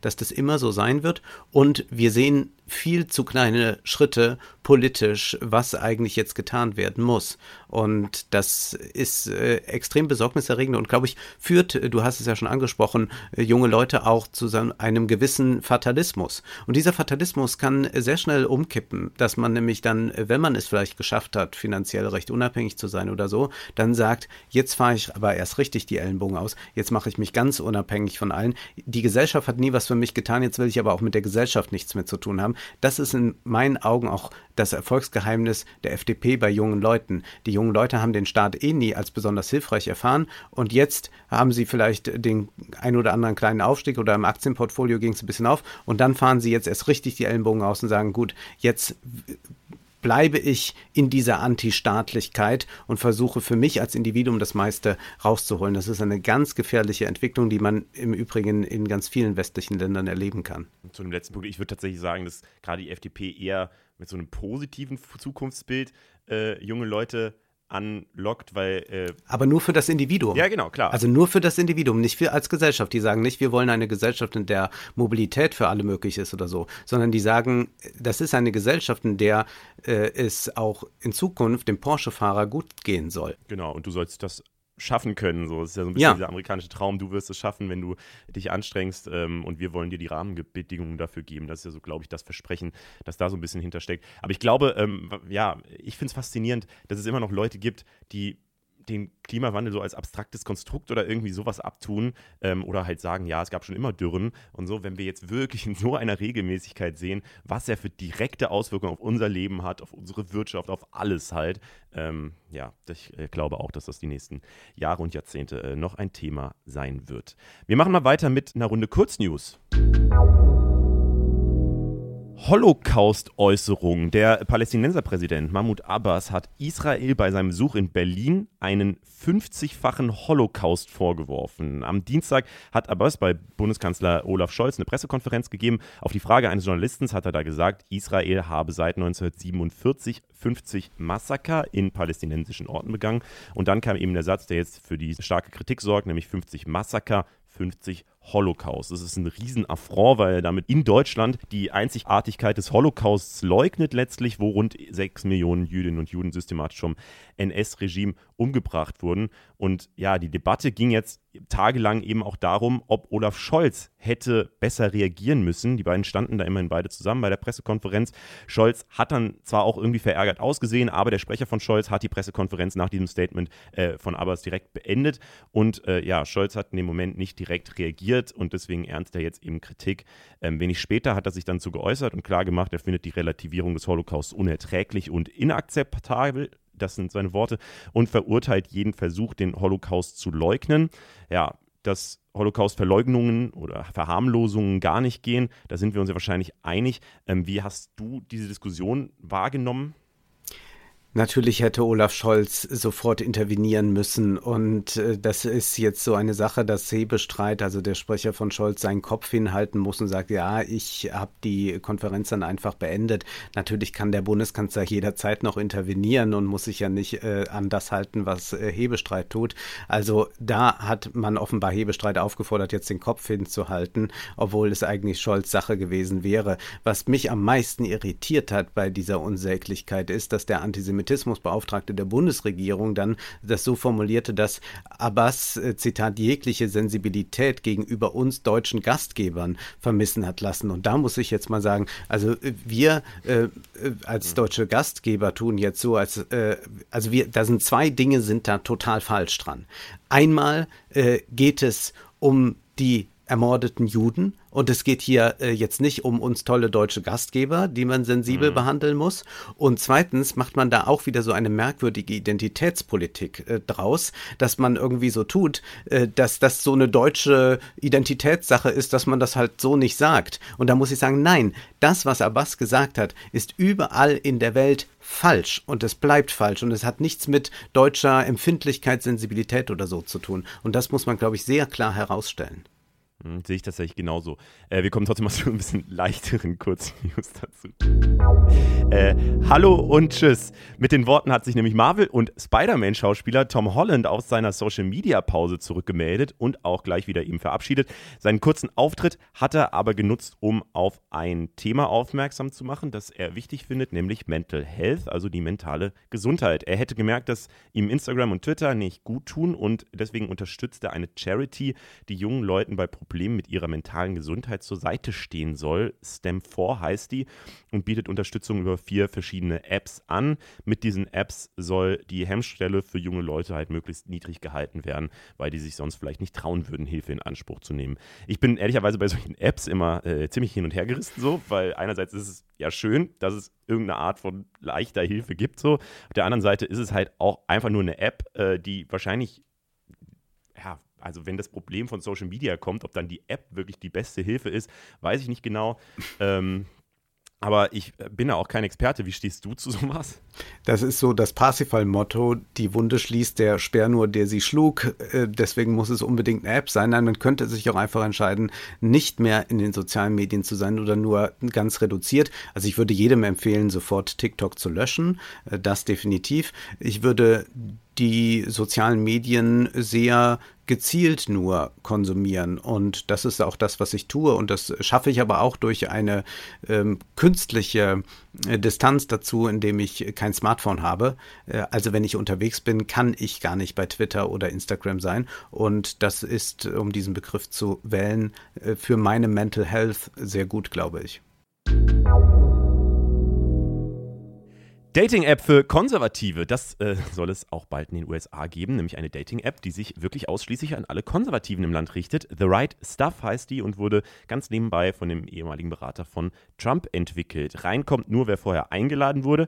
In der eigenen Beschreibung können die User dann angeben, was sie an Amerika am meisten lieben äh, oder welche Lüge der Liberalen ihre Lieblingslüge ist. Ach, es ist eine schöne Welt. Ähm, was man anders als bei Twitter neuerdings äh, zumindest nicht kann in dieser App, ist angeben, ob man gegen Corona geimpft ist. Ähm, ja, diese Änderung wurde nämlich von den Konservativen kritisiert und von, ja, die Liberalen haben da äh, nichts im Datingleben vorzuschreiben, sagen zumindest die Macher und Macherinnen dieser neuen Dating-App. Wie findest du, ja, Dating-Apps generell? Ich habe keine, nutze keine da zeigt sich erneut, der Kulturkampf wird auf allen Ebenen ausgetragen. Ja. Also jetzt auch beim Dating. Natürlich hat die Liebe eine politische Komponente. Es gab im Übrigen ja schon solche Dating-Verabredungsseiten für Trump-Anhänger. Man weitet das offenbar jetzt ein bisschen aus. Wir erleben aber generell in den Twitter-Profilen oder mir erzählen es dann Freunde von äh, Tinder, Grinder, Bumble und wie das alles heißt, dass man auch in seinem Profil jetzt schon immer sehr deutlich macht durch einige Dinge, wo man politisch steht. Ich glaube auch, dass wenn es um äh, Liebe geht, man jetzt nicht politisch in allen Dingen d'accord sein muss, dass es aber, glaube ich, sehr äh, schwer fällt, äh, wenn es da politisch keine Gemeinsamkeit gibt. Insofern ist das eine äh, logische Schlussfolgerung. Ich glaube nur, dass man hier über so eine App eine Politisierung von Sphären vornimmt, wo es eigentlich sehr hinderlich ist, äh, dann nochmal in einen wirklichen Austausch zu treten. Und ich glaube, dass hier sehr früh man sich also entscheiden soll mit 16, 17, wenn man auf diese App geht, wo man eigentlich politisch steht. Und dann kommt man in so einen Kaninchenbau hinein und nicht mehr heraus. Ja, man muss bei solchen Apps, glaube ich, aber auch immer vorsichtig sein, wie viele Leute ähm, nutzen die dann wirklich? Ist das jetzt ja. einmal so eine Meldung oder ist es am Ende so eine App, die bei allen im Mülleimer verstaubt oder so? Wir kommen mal zu dem Thema, das äh, du mitgebracht hast. Und zwar Funk. ja, ich bin ja vor allem in der Rolle des Funkhassers heute hier. Absolut. Äh, vielleicht, wie wir, wie wir aufeinander kamen, äh, war bei Twitter irgendwann äh, an irgendeinem Samstag. Ich, äh, ich versuche Twitter wirklich so, so sehr zu meiden, wie es irgendwie möglich ist. Ähm, und manchmal äh, kommt es doch dann dazu, dass ich auf irgendeine Kritik oder auf irgendwas reagiere, die ich so sehe, ähm, weil ich äh, ja doch, glaube ich, da, also weil ich die Kritik auf Twitter oft nicht so sinnvoll finde. Ich äh, setze mich viel mit Kritik an Funk oder an öffentlich-rechtlichen oder an Medien generell und so weiter auseinander, weil ich glaube, man kann da immer viel mitnehmen und äh, es äh, macht einen am Ende besser und so. Deswegen finde ich es auch gut, dass wir äh, hier miteinander reden. Ähm, aber gerade bei Twitter ist so viel Blödsinn-Kritik da, da egal, da will ich gar nicht mit anfangen. Ich sage es nochmal kurz zur Einordnung. Ähm, ich arbeite bei Funk, sitze hier auch gerade in der Zentrale in Mainz. Ähm, wir selbst hier machen äh, die Videos nicht, sondern das machen die jeweiligen Formate, die in ganz Deutschland verteilt sind, aber wir sind eben so die koordinierende Stelle. Das ist vielleicht so die Einordnung dazu. Du selbst hast nichts mit Funk zu tun, außer dass du uns äh, beobachtest, würde ich mal sagen. Genau, und ähm, ich bin ähm, auch sonst nicht im öffentlich-rechtlichen Fernsehen oder Radio tätig. Hin und wieder gebe ich mal irgendwo ein Interview äh, für ein klägliches Honorar oder gar kein Honorar. Und äh, das äh, macht mich auf jeden Fall über jeden Zweifel erhaben, dass ich äh, irgendwie äh, damit was zu tun habe und will aber auch gleich am Anfang unterstreichen, dass ich äh, ein Anhänger des öffentlich-rechtlichen Systems bin, dass ich die Gebühr, den Beitrag, der zu zahlen ist, keineswegs als zu hoch empfinde. Ich auch nicht verstehen kann, warum man jetzt den nicht weiter immer steigen lassen will, sondern da jetzt einfach so, eine, so einen Preisdeckel macht. Also nirgends will, will man Preisdeckel gerade machen, Gaspreis und so könnte man alles prima deckeln. Da deckelt man jetzt komischerweise den, den Preis. Und äh, bin äh, auch dafür, dass Leute, die mehr als 5000 Euro im Monat verdienen, äh, den doppelten Betrag zahlen sollten. Also eigentlich bin ich sehr dafür, dass es öffentlich-rechtliche mehr Geld zur Verfügung hat. Nicht, möchte ich unterstreichen, für Limousinen. Ich finde, auch da müssen Gehälter stärker gedeckelt werden. Ich verstehe nicht, warum jemand im öffentlich-rechtlichen System mehr als 150.000 Euro im Jahr verdienen muss. Äh, man findet sehr gute Leute, die für weniger arbeiten. Also das ist äh, überhaupt nicht sinnvoll. Ich finde äh, diesen Skandal Skandal äh, empörend, würde aber zugleich auch hier wieder verteidigend hinzusagen, dass das auch eine sehr stark lancierte Kampagne von Springer und anderen privatwirtschaftlichen Medienkonzernen ist, die ein großes Interesse daran haben, den öffentlich-rechtlichen zu schwächen, weil sie natürlich in ihm eine direkte Konkurrenz haben. Ich bin ein Fan des öffentlich-rechtlichen, gerade des Radios, äh, Sendungen wie Weltspiegel äh, im Fernsehen äh, finde ich großartig, äh, einiges auf Arte, äh, ein bisschen was auch auf Dreisat. Also all das will ich hier ganz deutlich unterstreichen. Ich bin aber überhaupt nicht zufrieden mit dem Funkprogramm. Ich finde, das ist eine eine unsägliche Verflachung ist und dass man eigentlich, als man das lancierte, ähm, unglaublich viele Fehler gemacht hat, weil man sich daran orientierte, was es bei YouTube schon gibt und hat mit irgendwelchen YouTubern, Influencern ganz stark kooperiert, statt wirklich das zu tun, was eigentlich die Aufgabe des öffentlich-rechtlichen wäre, nämlich eine Gegenwelt aufzutun und nicht einfach das zu duplizieren, was das schon ist. Ich gehe mal ganz kurz zwischen rein, ähm, weil du den Fall Schlesinger äh, gerade kurz äh, angerissen hast. Ähm, das äh, könnt ihr auch in der letzten Folge von der letzten Woche äh, hören. Da haben wir da ein bisschen ausführlicher drüber geredet. Ich bin ja ehrlich gesagt äh, enttäuscht seitdem, dass wir hier sonst äh, so Massagesätze-mäßig sind wir wahnsinnig unterversorgt und da hätte ich absolut nichts dagegen. Aber ja, nein, das ist natürlich ein Scherz. Ähm, was ähm, Du hast schon so ein bisschen angedeutet, okay, Funk äh, als gestartet ist, vielleicht auch da die Einordnung ähm, im Oktober 2016, also vor fast sechs Jahren ist äh, Funk gestartet. Ähm, war damals äh, die Idee, dass es ein junges Angebot braucht, ähm, um 14- bis 29-Jährige eben gezielter anzusprechen, ähm, weil die Ministerpräsidentenkonferenz, die sowas eben entscheidet, beziehungsweise die verschiedenen Bundesländer, ähm, bemerkt haben, ähm, dass ja, junge Leute gar nicht mehr so viel Fernsehen schauen und man mit Radio auch nur begrenzt viel äh, erreichen kann und äh, ja, viele Leute eben im Internet äh, ihre Zeit verbringen, vor allem auf Social Media, auf YouTube. Ähm, und äh, ja, dann hat man eben versucht, Funk aufzubauen als ein Angebot, ähm, wo man eben auch junge Leute erreicht. Ähm, ich war damals noch nicht dabei, also ich bin seit Ende 2018 äh, eingestiegen. Ähm, ich würde jetzt auch gar nicht so sehr die Historie, ehrlich gesagt, mit dir diskutieren wollen, äh, sondern eher, was ist so jetzt aktuell deine Kritik? Meine Kritik ist, dass diese Formate, die es bei Funk gibt, äh, zum größten Teil unglaublich blöd sind. Und junge Leute sind zwar jung, aber junge Leute sind ja nicht deshalb gleichzeitig dumm. Und ich verstehe nicht, warum man nicht ein äh, sehr viel ansprechenderes Format, äh, äh, Formate entwickelt. Man ist eigentlich da bei einer Kultur der Unterforderung. Und eigentlich müsste der Bildungsauftrag ja eine produktive Überforderung sein. Das heißt, man bekommt etwas, was man noch nicht weiß. Man bekommt etwas, mit dem man sich tiefer auseinandersetzen muss, was einen auch herausfordert, was nicht so funktioniert wie Julian Bam und Simon Desue und Bibi und äh, Diana zu Löwen und was weiß ich und, und, und, und äh, Lou Dellert. Aber die habt ihr ja dann zum Teil sogar eingekauft, diese Leute, einfach weil ihr geil darauf seid, Reichweite von irgendwelchen Influencern zu bekommen. Ich kann auch, wenn ich sage, die Kirche muss sonntags wieder voll sein, da irgendwelche Striptease-Veranstaltungen draus machen fahren, dann hat das zwar mit einem Gottesdienst nichts mehr zu tun, aber die Kirche ist voll. Und ganz so sehe ich das auch bei äh, Funk. Man versucht da sich noch mehr diesem Quotendruck zu unterwerfen, was das öffentlich-rechtliche nicht müsste, und vergeudet damit Gelder und vor allem verschmutzt man mit diesen Inhalten dann äh, noch weiter äh, äh, die, die äh, mentale äh, Psyche und Gesundheit, weil man eigentlich nur das nochmal reproduziert, was es da ohnehin schon zu Genüge gibt. Warum, wenn man doch einen Bildungsauftrag hat, gibt es kein Funkformat, das zum Beispiel einem die klassische Musik nahebringt? Diversity ist doch so wichtig, sagt doch Funk immer.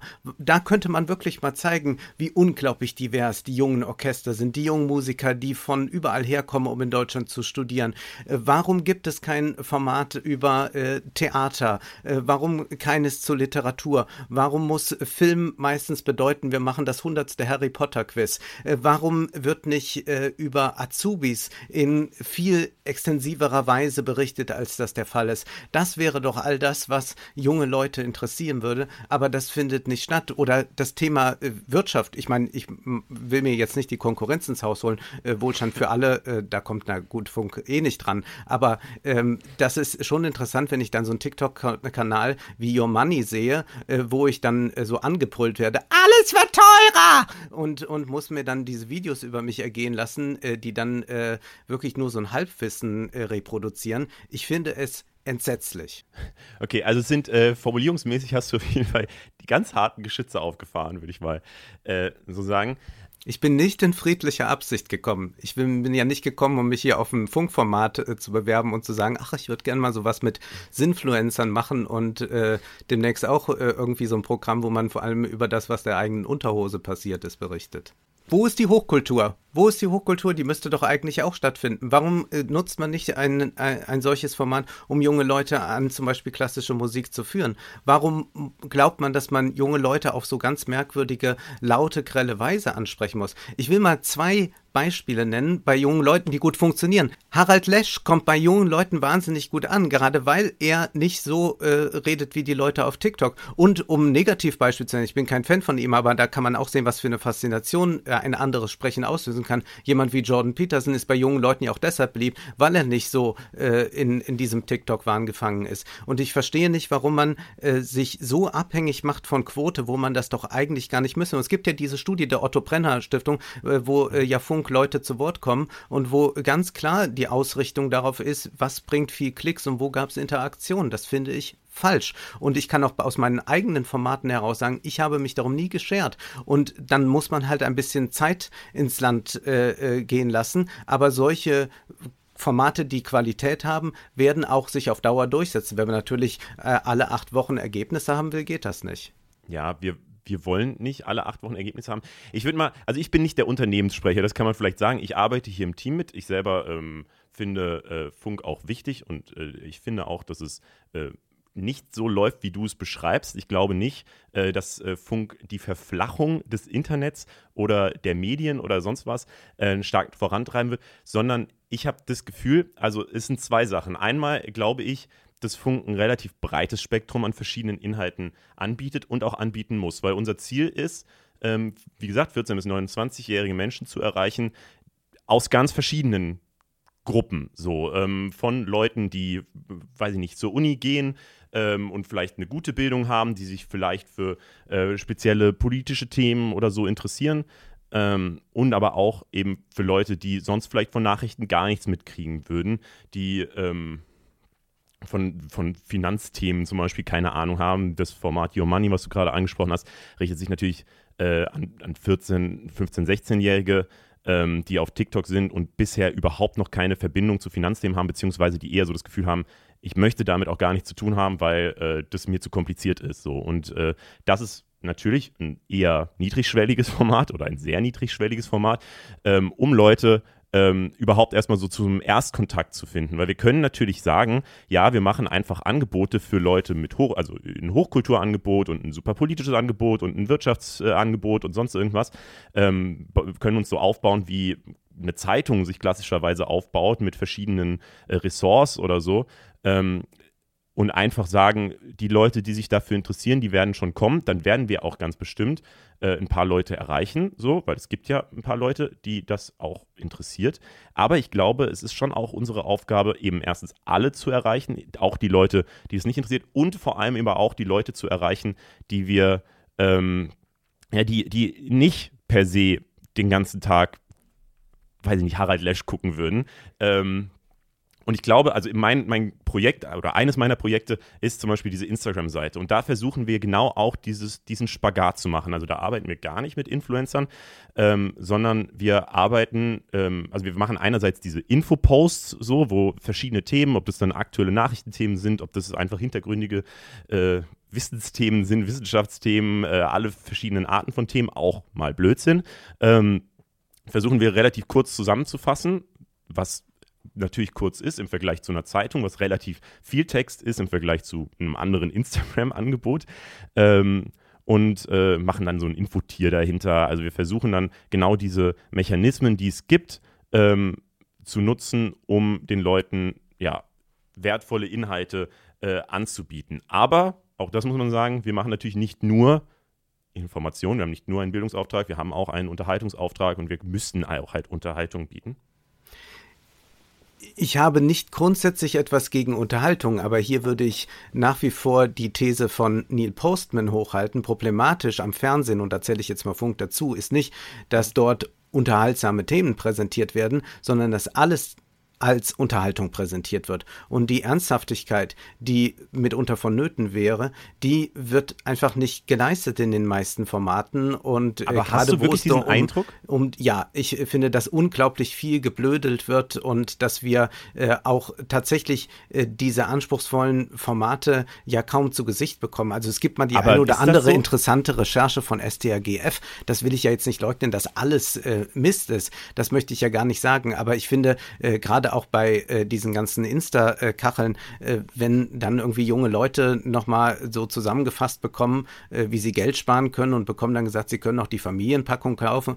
Also da muss ich sagen, so dumm ist ja kein junger Mensch. Also da, da, da, da, da muss man ja schon, äh, äh also man, äh, man hat ja schon es mit vernunftbegabten Wesen zu tun, die man jetzt äh, da adressiert und da, dass man denen irgendwie solche merkwürdigen Spartipps äh, gibt, die sie ohnehin selbst wissen und kennen, vor allem wenn sie selber kein Geld haben, dann kennen sie die schon ohnehin sehr lange. Also das finde ich äh, wirklich eine, eine furchtbare Verflachung. Und wenn dann mit Influencern äh, kooperiert wird, also das sind Multimillionäre, die nur Werbekörper sind und nicht viel weiter und man denen auch noch Geld hinterher wirft oder dass man die zum Teil groß macht über Funkkanäle und die sich sich dann da wieder rauskaufen oder keine Ahnung, wie das genau läuft. Jedenfalls können die ja ihre Kanäle behalten, dass die also über die öffentlich-rechtlichen Gelder dann groß gemacht werden und dann irgendwelche Ländereien kaufen und sich äh, als weiß ich nicht was ausspielen. Das finde ich wirklich skandalös, dass das so ist und das dürfte nicht sein. Und vor allem, weil ich ja Leute beim öffentlich-rechtlichen, gerade im Radio und so weiter kenne, die sehr gute Themen machen. Und von Funk erwarte ich, dass sie sich an diese Zielgruppe richten in der Weise, dass es für eine junge Zielgruppe ist also das, was da thematisiert wird, dass man jetzt nicht äh, nur über Rentnerprobleme redet, sondern über Probleme von wegen wir 25-Jährigen. Aber diese 25-Jährigen müssen ja nicht in, mit solchen Kaspereien äh, angesprochen werden. Und ich glaube auch nicht, dass das äh, viele junge Leute schätzen. Und ich glaube auch nicht, dass es die Aufgabe ist, sich einfach nur dem anzudienen, sondern es müsste eigentlich äh, so sein, dass man sich absetzt von äh, dem, was es ja ohnehin schon viel zu viel in den sozialen Medien gibt. Und das finde ich gerade bei diesen YouTube-Formaten ist das nicht der Fall. Es ist unglaublich sensationslüstern. Äh, wie heißt das, dieses Leroy will's wissen oder so, äh, wer da alles zusammengebracht wird. Das geht nur darum, möglichst viele Klicks zu produzieren und möglichst viel Interaktion. Und das finde ich ist äh, eine Manipulation und das setzt nicht den aufgeklärten Bürger voraus. Und der aufgeklärte Bürger kann auch ein junger Bürger sein. Also ja, ich würde dir komplett zustimmen, dass, äh, dass man, um junge Leute zu erreichen, nicht äh, dummen Content macht und dass man jungen Leuten viel zutrauen kann. 100 Prozent. Ähm, ich glaube aber auch ehrlicherweise, dass Funk das schon liefert. Gerade wenn du YouTube-Formate ansprichst. Also ich weiß nicht genau, das, das klingt mir sehr, sehr stark verallgemeinert, ehrlich gesagt, wenn ich mir überlege, was Funk auf YouTube für Angebote hat. Steuerung F sagst du schon, ja, da läuft irgendein Fabian Krischkat mit einem Penishütchen auf dem Kopf herum und sagt, wir müssen mal irgendwie äh, Geschlechtsteile enttabuisieren. Warum kann man nicht mit Leuten normal darüber sprechen? Äh, warum kann man sie nicht äh, tatsächlich junge Leute bei ihren Sorgen und Nöten abholen? Warum muss das alles so dümmlich verkaspert werden? Und, und da haben wir es ja auch wieder mit so einem Influenzen zu tun. Also ich glaube, es gibt mit Steuerung F, es gibt mit Mr. Wissen to Go, Mr. Wissen to Go Geschichte, die da oben als Politikformat, Atlas als Format, das sich um Auslandsthemen kümmert, ähm, was mit, Weltspiegel übrigens in Zusammenarbeit äh, gemacht wird. Äh, es gibt Crisis als äh, äh, als, als Krisengebietsformat, wo wir jetzt nochmal äh, gezielter in verschiedene Regionen gucken können und so. Also ich würde schon sagen, es gibt eine große, es gibt kurz gesagt natürlich als, als Wissenschaftsformat MyLab und so die, äh, wo, wo eben genau das, was du forderst, meiner Meinung nach sehr gut gemacht wird. Und ich würde sagen, gerade diese Zielgruppe oder diese Menschen, die sich äh, auf YouTube, die zu YouTube gehen, um äh, informiert zu werden, die holen wir relativ gut ab, ehrlich gesagt. Ich, wenn ich überlege, was müsste man bei Funk noch verändern, sehe ich, dass es halt ein paar Leute gibt, die wir, die mit solchen Themen nicht erreichen. Und ich frage mich halt, wie kann man die mit Informationen versorgen? Und wenn es dann eben bedeutet, dass man da ähm, ja, Spartipps geben muss, dann ist es halt so. Ob das jetzt der genialste Post der Welt ist, würde ich auch mal in Zweifel ziehen. Und das heißt aber eben auch, dass man ähm, ja, sich manchmal an Stellen begeben muss, die eben nicht nicht ein Mensch sind, der äh, irgendwas erklärt oder so vor der Kamera, sondern dass man sich vielleicht auch mal einen Penishut aussetzt. Ich weiß jetzt auch nicht, ich kenne das Video nicht ähm, und glaube, beziehungsweise ich glaube, ich habe eine Vermutung, welches du meinst. Ähm, und ich kann aber nicht sagen, ob das jetzt das erfolgreichste Video war oder das, das Traumkonzept davon. Aber es ist auf jeden Fall der Versuch, junge Leute ähm, zu erreichen, mit eben auch am Ende war das ein Video, wenn es das ist, was du meinst, wo, ähm, wo, wo Fakten über den Penis gemacht wurden, die halt ein bisschen spielerisch aufgearbeitet wurden, weil es sich eben nicht an intellektuelle Menschen über 20 richtet. Nee, nee, nee, nee. Also ich äh, will mich jetzt nicht hier in diese Schiene schieben lassen, dass ich so ein Professorenfernsehen will, wo äh, äh, nur so Leute wie ich mit Krawatte irgendwo da sitzen und was erzählen. Im Übrigen erreiche ich eine ganz junge Zielgruppe. Wenn ich irgendwo Vorträge halte, sind äh, äh mindestens 70 Prozent des Publikums unter 25. Also äh, und bei Wohlstand für alle sind wir noch jünger. Da haben wir 16-, 17-Jährige, die uns folgen. Es ist keineswegs so, dass man irgendwie, nur weil man ein bisschen anders auftritt. Keine Frage. Wie gesagt, ich glaube, ich glaube, mit hohem Niveau erreicht man junge Leute, gar, gar, keine Frage, nur eben nicht alle so. Nein, aber man kann auch nicht immer alle in allen Themen äh, erreichen. Ich glaube aber, dass wenn man einfach nur sagt, ich will alle irgendwie erreichen, dann kann man aber auch einfach äh, Julian Bam noch eine Million geben und dann kann er sich da das Funk-Logo äh, Funk, äh, noch mit auf den Kanal bappen und dann habt ihr auch alle erreicht. Aber äh, dann, dann hat man halt noch mehr Stoß äh, äh, finanziert. Also das, ich finde, ist einfach sehr, sehr problematisch, dass man so sehr sich über Quoten definiert, wo man es eigentlich nicht müsste und wo man auch sehr günstig ja eigentlich produzieren kann. Und dass dann Honorare ausgegeben werden für Leute, die ohnehin mit Geld zugeschissen werden, um es mal ganz drastisch zu sagen, finde ich eine ganz schwierige Entwicklung. Stattdessen könnte man ja eigene Leute aufbauen und sich nicht nur an solche äh, äh, Leutchen da dranhängen. Äh, äh das macht das öffentlich-rechtliche generell. Also die machen ja auch, WDR macht irgendwas mit Riccardo Simonetti oder so. Ich meine, für mich, ich gucke diese Formate natürlich nicht. Ich gucke da rein, um zu wissen, was los ist. Dann denke ich, äh, soll ich mir einen Kälberstrick nehmen oder was? Und dann schalte ich wieder ab. Aber da, ich finde, dass äh, eine, ist eine, eine äh, Verdummung, die dadurch stattfindet, die am Ende dazu führen wird, die am Ende dazu führen wird, dass die Leute überhaupt dann nicht mehr in der Lage sind, kompliziertere Zusammenhänge zu verstehen. Der Komplexität der Lage Herr zu werden. Und dann wundert man sich nachher, dass äh, die Leute dann irgendwelche simplen politischen Aufforderungen nicht mehr begreifen können, weil man die ganze Zeit sie natürlich irre gemacht hat mit diesem Content. Und das ist ja auch das große Problem bei den, genauso bei den politischen Talkshows. Wenn man natürlich immer nur diesen Unsinn sendet, äh, fünfmal die Woche, dann sind die Leute irgendwann nicht mehr in der Lage, einen guten analytischen politischen Diskurs zu pflegen. Und bei Funk geht das in eine Richtung, dass man dann sagt, gut, dann sind wir alle nur noch so äh, algorithmusgetriebene, manipulierte äh, Subjekte, die äh, wild klickend vor dem äh, Computer sitzen. Ehrlicherweise verstehe ich die Kritik nicht hundertprozentig, weil du sagst, ähm, also ich sage dir Beispiele, wo wir meiner Meinung nach hochqualitative Inhalte machen, die ich journalistisch dir. hochwertig und die wahnsinnig viele Leute erreichen, die auch genau das, was du gerade forderst, selbst aufgebaute Leute, weiß ich nicht, MyLab gab es vor uns nicht. So, ja. Die da oben gab es vor uns nicht. Die Leute, die bei Atlas, also die, die Menschen gab es schon, so, die hatten halt keine Reichweite. Das heißt, wir haben genau das gemacht, was du forderst. Wir machen aber auch noch andere Sachen. Ich verstehe nicht, warum das ein Problem ist. Ja, genau, diese anderen Sachen sind das Problem. Aber die sind doch, also also wir erreichen ja die Leute trotzdem auch. Wir versuchen aber nicht eben nur die 30 Prozent Bildungselite irgendwie zu erreichen. Das hat doch mit Bildungselite nichts zu tun. Sondern auch andere Menschen und die dann darüber dahin zu ziehen. So. Also wenn man schaut, vielleicht ein Leroy-Video. Aber also, also ihr glaubt doch jetzt nicht ernsthaft, dass jemand wie Finn Kliman äh, irgendjemand anderes angezogen hat als Leute, die äh, äh, unglücklich in ihrem Geisteswissenschaftsstudium sind. Das ist doch nicht, was den Kfz-Mechaniker anspricht, wenn, wenn mir da so eine sprechende Wollmütze äh, entgegenkommt im Video. Ja, mit Finn Kliman aber arbeiten wir, glaube ich, schon sehr lange nicht mehr zusammen. Äh, also das, das ist, also wir, man, man, muss doch mal ganz klar sagen, dass es doch auch eigentlich ein Riesenaffront ist gegen die Leute, die ausgebildet werden beim Öffentlich-Rechtlichen, die dann sehen, dass irgendeine Influencerin dann plötzlich eine Funk-Talkshow moderiert, statt die Leute, die da ausgebildet worden sind. Ich will ja gar nicht wissen, wie diese Briefings stattfinden, bevor diese Leute überhaupt vor die Kamera können und dann äh, den Spiegel Online-Artikel in eigenen Worten wiedergeben können. Es ist entsetzlich. Ich finde es wirklich schlimm. Aber ich verstehe auch da die Kritik nicht, weil ich meine, auch da sagst du wieder, also forderst du letztlich etwas, was ja passiert. Also ich bin, habe ein Volontariat im SWR gemacht, mache jetzt hier diesen Podcast und äh, gucke auf Themen. Wir können frei äh, uns ausleben und ich glaube auch nicht, dass wir wahnsinnig niedriges Niveau dabei haben in, in den Themen, die wir hier behandeln. Ähm, deswegen auch hier wieder, es wird doch genau das. Aber es gibt doch Dokus von euch, wo ihr irgendwelche Leute, die an Hexen glauben oder sonst was verfolgt und dann wird das noch nicht mal kritisch eingeordnet. Da muss man doch mal sagen, halt, das hat früher mal in den 90er Jahren bei RTL stattgefunden, das müssen wir jetzt nicht auch noch machen.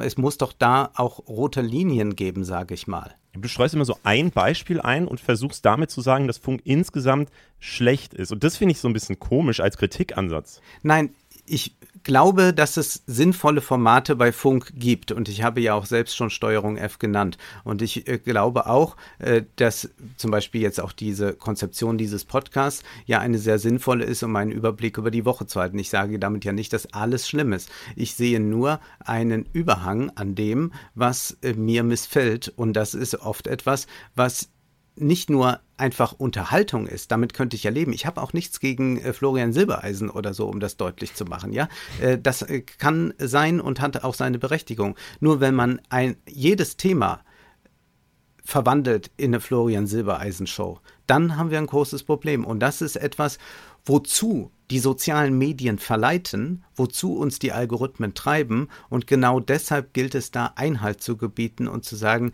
mit uns nicht. Mhm. Ehrlich gesagt, den Kritikpunkt habe ich viel stärker von dir erwartet, so, weil das, und das finde ich auch fast den spannendsten, diese Frage nach, wohin leiten einen die Algorithmen, wie viel versucht man den sozialen Netzwerken alles recht zu machen und sich daran anzupassen, was die wollen und so. Ähm, weil genau das ist ja die Frage, die wir uns intern auch den ganzen Tag stellen. So. Ähm, und genau das, glaube ich, ähm, ist so der ja, die, die, der, Grad, den man finden muss oder diese Ausbalancierung, die man da treffen muss, ähm, weil ähm, ich glaube, man kann auch sagen, ähm, Funk soll gar nicht zu so sozialen Netzwerken gehen zum Beispiel. Ich glaube, das wäre keine gute Entscheidung, ähm, weil da eben die Menschen sind und ich glaube, es ist, also es würde so viel Marketing letztlich kosten, die Leute auf eine eigene Plattform zu holen, sieht man ja bei Netflix. Die haben super tolle Serien, die alle lieben. Ähm, oder hatten das zumindest lange, ähm, und brauchten trotzdem sehr, sehr viel Marketingbudget, viel mehr als Funk jemals haben wird, ähm, an Gesamtbudget, um die Leute auf ihre Plattform zu holen. Deswegen glaube ich halt, äh, ist es zwangsläufig so, dass wir irgendwie in den sozialen Netzwerken mitspielen müssen, um Leute zu erreichen. Und das ist nun mal unser Ziel. Ähm, und dann muss man sich natürlich auch so ein bisschen an die Regeln dieser Plattform halten. Ich glaube aber, dass wir die ähm, bestimmt nicht in jedem Fall immer perfekt so, aber in, äh, in den meisten Fällen so versuchen äh, anzuwenden, ähm, dass wir das machen können, was wir machen wollen. Und wir lassen uns da nicht zu sehr reinreden. Wie gesagt, äh, bei Instagram ist es eben dieses Infotier, wo wir versuchen, denn natürlich spielt das mit dem Algorithmus und äh, sagt, gib ein Like, weil dann kriegen wir mehr Reichweite so. Ähm, aber es ist gleichzeitig auch die Möglichkeit für uns eben Infothemen bei Leuten in in Instagram-Feed zu bringen, die vielleicht sich von Nachrichten sonst abgewendet hätten. Diesen Ansatz würde ich auch nicht kritisieren wollen, dass man grundsätzlich dort vertreten sein äh, muss. Also die Abwesenden haben immer Unrecht, äh, heißt es im Französischen. Und das ist schon sehr richtig so. Und ich glaube auch, muss man an Marshall McLuhan denken, the medium is the message. Natürlich formt das jeweilige Medium auch die äh, Botschaft. Auf YouTube macht man Videos und in der Regel keine Texttafeln und so weiter. Aber ich glaube, dass es äh, da doch äh, oft über das Ziel hinausschießt. und es gibt immer wieder diese Idee, und das ist aber bei allen Menschen, die in den Medien tätig sind, also ich kenne das genauso auch von Zeitungen, dass man immer glaubt, man dürfe die Leute nicht überfordern, man sei zu anspruchsvoll. Ich habe mich mal mit jemandem unterhalten, der nur äh, den ganzen Tag Zeitungsabos abgeschlossen hat, beziehungsweise die Anrufe entgegennahm, äh, wenn Leute gekündigt haben. Und ich habe gefragt, hat jemals jemand eine Zeitung abbestellt, weil sie zu anspruchsvoll war? Nein, natürlich nicht. Man kann den Leuten viel mehr zumuten, als man glaubt. Und das ist genau die Kritik, die auch Roger Willemsen immer formuliert hat. Das Fernsehen als äh, Medium der Unterforderung äh, macht auf Dauer eine, produziert eine Gesellschaft, die dann am Ende nicht mehr in der Lage ist, auf die Herausforderungen entsprechend zu agieren. Und dann beginnt jeder Tag wieder von neu. Heute ist Fischsterben, morgen ist Waldbrand und so. Aber wer kriegt es eigentlich noch zusammen? Und wenn man nicht eine Tiefe bietet, dann kann die auch nicht entstehen bei den Menschen. Mhm. Ja, ich würde dir komplett zustimmen. Also ich glaube, äh, eine Tiefe zu bieten und den Leuten die Möglichkeit zu geben, ja, tiefen Themen einzusteigen und sie nicht zu unterfordern, ist auf jeden Fall extrem wichtig. Ich muss äh, gerade so ein bisschen äh, innerlich lachen, ehrlich gesagt, weil ähm, wir äh, machen nächste Woche so einen Themenschwerpunkt rund um TikTok, gucken uns äh, im Netzwerk in ganz verschiedenen Formaten ähm, und auf verschiedene Arten und Weisen ähm, TikTok und die Schattenseiten dieser Plattform an, wo es äh, was für negative Auswirkungen gibt. Und unter anderem äh, geht es auch um die Parteien auf TikTok, ähm, halt die politischen Parteien in Deutschland und wie sie äh, versuchen, junge Leute zu erreichen. Und genau äh, diese Kritik der Unterforderung, die von allen Parteien gemacht wird, wird da auch relativ dolle kritisiert. Macht doch mal ein Format dazu, dass ihr wirklich diese Politiker vorführt. Ja, ja, genau, das, das wird nächste Woche analysiert. Das müsst ihr eigentlich machen. Also wenn ich, wenn ich TikTok-Videos von Politikern sehe, sage ich mir, vielleicht ist Hass im Netz doch ganz gut. Und ich glaube, also, und es, also genau das machen wir als Video nächste Woche. Nicht, dass wir sagen, Hass im Netz ist gut, das, davon distanziere ich mich ein bisschen. Ähm, sondern äh, dass wir eben gucken, was die Politiker machen. Und das Witzige ist halt, dass bei TikTok die einzigen, die da nicht dieses klassische Algorithmusspiel mitspielen und äh, irgendwie Tanz, Tänze aufführen, äh, sind halt die AfD. Und äh, die sind damit vermutlich äh, die erfolgreichsten aktuell, was ich ganz interessant finde. So, ähm, ich glaube trotzdem, dass auch Reportageformate, auch Interviewformate, auch mal Themen, ähm, also verschiedene Perspektiven zu zeigen, äh, auch mal ein Interview mit jemandem zu führen, der irgendwas Skurriles macht und so, das, das, das am Ende bestimmt nicht klassische Bildung ist, aber es am Ende zur persönlichen Entwicklung und äh, einfach um verschiedene Perspektiven zu sehen, verschiedene Sachen, ähm, dass das super hilfreich sein kann. Ähm, deswegen würde ich auch die Sachen machen. Aber äh, lass mal konstruktiv versuchen, zu einem Ende zu kommen und äh, vielleicht kannst du mal formulieren, was du dir wünschen würdest. Du hattest schon ein paar Sachen gesagt, ein Format rund um Hochkultur, wo man tatsächlich einfach sagen kann, haben wir aktuell nicht im Programm und wir gucken immer, was man so machen kann. Aber im Fernsehen gibt es ja auch nichts mehr zur Hochkultur. Insofern seid ihr euch ja da sehr ähnlich. Nein, man braucht wirklich ein, äh, ein Programm zur klassischen Musik, äh, vielleicht auch mal äh, zum Jazz, äh, zum äh, Schauspiel. Also man könnte da einzelne Formate sicherlich äh, ähm, bringen. Man könnte ein Politikformat haben, wo man dann diese angeblich die jungen Menschen vertretenden jungen Abgeordneten mal ordentlich ordentlich grillt, äh, das wäre was und nicht, wo sie dann auf TikTok Faxen machen können, sondern wo sie wirklich inhaltlich was bieten müssen. Das wäre, äh, denke ich, ein sehr interessantes Format. Ich glaube, dass man äh, durchaus Debatte zulassen kann, aber nicht in dem Sinne äh, von äh, wir konfrontieren, wie bei Leroy will's wissen, äh, irgendwelche Kontraste, nur damit wir Klicks generieren, sondern wo es wirklich um eine Auseinandersetzung geht, eine thematische, um irgendetwas und vielleicht nicht immer diese drei Themen, die uns sofort einfallen. Ne? Also äh, äh, Political Correctness, Identitätspolitik und das, das dritte, äh, also die Mischung aus beidem. Also das dann vielleicht mal nicht, sondern man könnte ja mal andere Themen aufgreifen.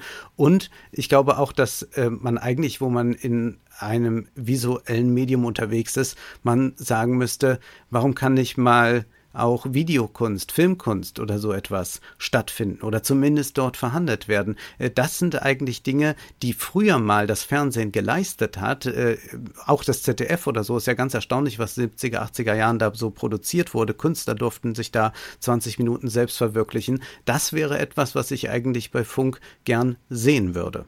Und dann würdest du auch verzeihen, dass es nebenbei trotzdem noch jemanden gibt, der einen Tanz aufführt und dabei einen lustigen Hut aufhat? Ja, wenn er mir dann nicht noch zugleich äh, erklären will, was Feminismus ist, sondern dann soll er doch einfach auch nur mal tanzen. Da liebe ich ja Leute wie Roberto Blanco oder Jürgen Drews. Die machen halt einfach mal Stimmung und erzählen mir aber nicht noch gleich, ich verbessere gerade die Welt, sondern einfach nur ein bisschen Spaß muss sein. Mhm. Da vielleicht, also Musik äh, generell ist tatsächlich ein Thema, wo wir selber merken, ähm, dass wir da wahnsinnig wenig Angebot haben. Und zwar lustigerweise ja nicht nur bei klassischer Musik. Wir haben auch nichts zu Deutschrap oder äh, also was direkt zum Thema Deutschrap, zum Thema Popmusik, zum Thema Musikproduktion, sonst was. Wir haben das wirklich häufig schon versucht und es ist immer gnadenlos gescheitert bisher. Ähm, deswegen dieses Thema ähm, haben wir auf jeden Fall auch auf dem Schirm und ähm, ich bin mal gespannt, ähm, wie, also ich, wie gesagt, nehme sie jetzt schon anders wahr, aber wir äh, als, als Netzwerk wir hören viel auf Kritik, wir gucken, ähm, was man verändern kann. Ähm, und ja, vielleicht äh, sehen wir uns ja nochmal in diesem Podcast oder irgendwo anders und äh, ob, ob du dann auch ein paar Sachen gefunden hast, die du besser findest. Wunderbar. Lasst euch auf jeden Fall jetzt nicht einreden, dass noch mehr gespart werden muss oder so, nur weil da äh, einige sich an der Spitze bedient haben. Beim öffentlich-rechtlichen System gilt der Satz, der Fisch stinkt vom Kopf her. Das ist äh, ganz klar mein Eindruck und man sollte jetzt nicht äh, das Kind mit dem Bade ausgießen, sondern man müsste äh, gerade jetzt offensiv zeigen, äh, was das öffentlich-rechtliche eigentlich bedeutet und kann. Hast du noch einen Hochkulturtipp zum Ende? Ich möchte einen Roman empfehlen, den ich äh, gelesen habe.